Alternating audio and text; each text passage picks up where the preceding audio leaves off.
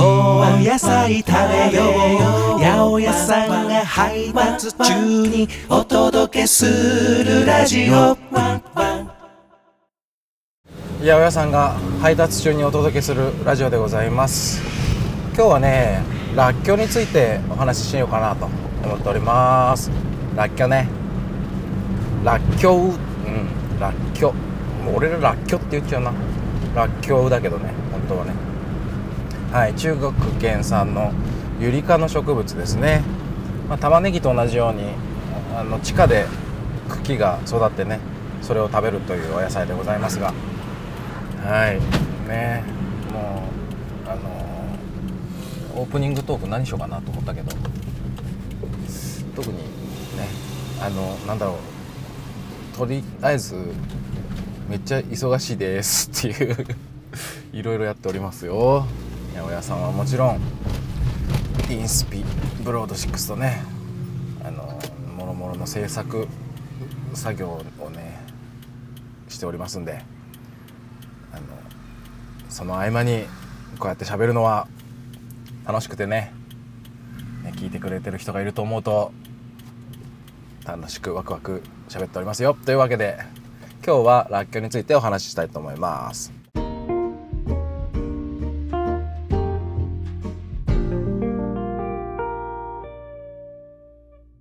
えー、らっきょう。ネギとかねニラとかニンニクなどの仲間です。カレーにらっきょう漬けをね添えるのね日本だとねほとんどのカレー屋さんにらっきょうあるいは福神漬けがあると言っていいんじゃないでしょうか。ねこれはですねあの本場インドではねアチャールっていう玉ねぎのお漬物がね食事に添えられたりするんですけど、まあ、それを模してらっきょうでねそれを再現してるみたいなねのが日本のらっきょう漬けですね。はい。なんで まあ玉ねぎのあのアチャールっていうのは言ったら玉ねぎのピクルスですよ。それをね玉ねぎをその、まあ、同じ仲間のねあのらっきょうで作るっていうねことをやってるわけですね。はい。栄養的にはね古くからそのお薬としてもね使われてた歴史があるんであのとってもね体に有用とかねその役に立つ成分がいっぱいあります。ビタミン C これは老化防止ですね。それからカリウム代謝によくねあの作用してくれるんであのむくみ防止とかね改善にねね役立ってくれてますよ。それから水溶性の食物繊維これはですね全てのお野菜の中でほぼトップクラスと言っていいぐらいね入ってるんですね。水溶性水に溶ける食物繊維ですね。ね、えー、聞こえていますでしょうか？あのあちこちあちこち工事をしておりますね。ねだから工事現場の横も通ったりしますんで気をつけながら運転しながら喋っておりますんでちょっと運転に気持ちがいっちゃう時もありますんでそこはご容赦いただけると助かります。はい。水溶性食物繊維ね。これも大量に含まれております。フルクタンと呼ばれるね。あの成分。これがですね、まあ、血糖値の上昇をねあの緩やかにしてくれる成分です。フルクタン、ね、あとコレステロールの低下に役立ったりねそれからミネラルあの鉄分とかねそういうのあの吸収にね役立つとっても有用な成分なんですがこのフルクタンっていうのがねらっきょうにはたくさん入っていますよ。それからあのニラとかねあの玉ねぎのところの時とかでもねネギとかの時も話してると思いますけどアリシンってね硫化アリル。これはですね疲労回復効果がね言われてますんで疲れたなーって思った時はねらっきょう漬けを食べるといいですよ。それからナイアシンっていう成分ね。これはですねあの皮膚とか髪の毛粘膜とかねそういうのをね健康に保ってくれる効果がある成分ですんでね。そういう有用な成分がたっぷり含まれているらっきょね。そんなにね意識してあの食べるってことどうなんでしょうね。らっきょう好きですけど別にあのそんなにみたいな人が多いんじゃないですかね。僕もね好きですけどそんなにって感じなんですね。なかなかねその生のらっきょうをねあのー、買うってことがねなかなかないそのらっきょう漬け作る人はね買うと思うんですけど、うん、うちでもその実家でもねその旬は今ぐらいなんで456月ぐらいですかね。あのにスーパーに生のらっきょう並ぶと思うんですけどそれをね一つ一つ剥いてね洗ってねあの瓶詰めにしてねらっきょう漬けを1年間食べれる量を作るみたいなね。実家でもやってましたけどなかなかねその漬物とかやったことないわよみたいな人も多いと思うんですよ。実際僕も漬物はねまだ手出してないんでそのうちやりたいなと思ってるんですけどね。でもねらっきょう生でも食べれるんですね。だから玉ねぎ的に使ってもいいですしそれか薬味ねそのネギの代わりね。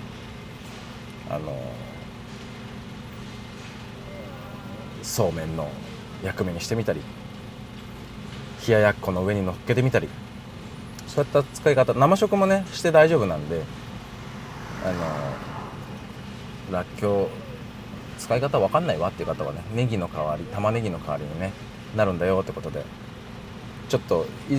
いつもと違う風味がね手に入るんでそれやってみてほしいと思います。それからね、あのー、沖縄で有名な島らっきょうねこれはですね普通のらっきょうよりカリウムカルシウム鉄なんかの成分がねもう1.5倍から2倍ぐらいね多いんですね。だからまあそ小さいですのでそんなたくさん量食べれるもんじゃないですけどちょっと食べたららっきょうと同じぐらいの役割を果たしてくれるっていうね。こんなお得な食材ですんで。島らっきょうってあんまあ見ないよね。沖縄以外で。あんのかな？あんまり意識してないから多分ね探せばあるんでしょうけど。はい。ただねそのたあの有用な成分たくさん含まれてるらっきょうですけど量はねあの食べる1回に食べる量はねちょっと注意した方がいいかもしれないですね、アリシ特にねアリシンっていうのはその刺激が強いんで胃が荒れちゃったりとかね。あの一応弱い人はねあんまり取りすぎるとあのお腹下しちゃったりみたいなことがあるかもしれないので大体ね1日4粒程度食べればねあの体にはちょうどいいみたいなね。何でもそうですよね。あの好きだからって言ってそればっか食べてるとねあの逆に体の調子がね悪くなっちゃうみたいなこといっぱいありますから、ね、はいということで甘酢漬けね。そろそろうちでも手を出してみようかなと。思ってるんですよね。あの今働いてる八百屋さんではねあのらっきょうもちろん生のらっきょう持ってるんですけどあのその裏側にですねあの漬けたらっきょうが置いてあるっていうね。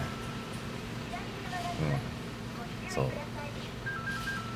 これ多分、ね、あの売り物じゃなくてあのその八百屋さんで食べるやつなんですけど。はい。各家庭の味みたいなのがね漬物お漬物って出る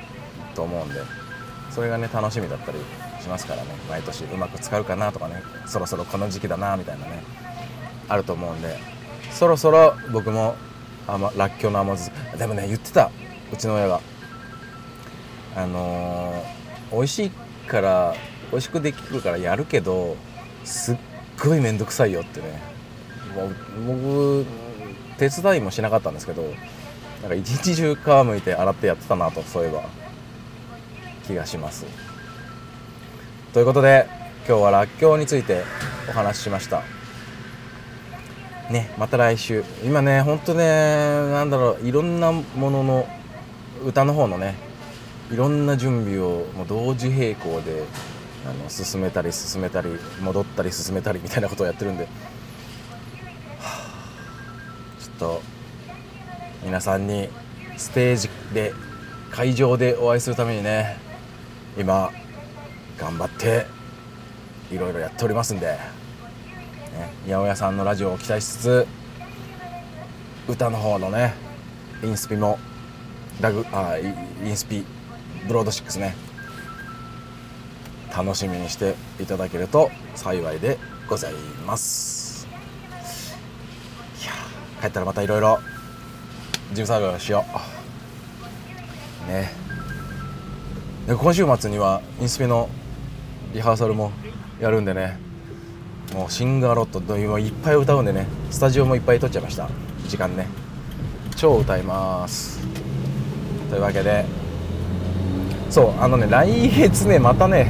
長野行くんですね。ラグスピーっていうラグフェアインスピの学校公演ユニット。なんせそのコロナ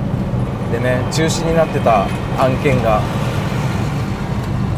やっとこさできるようになってきてですね。こうそうなってくると重なるんですね。まあそんなこともまあねありますよ。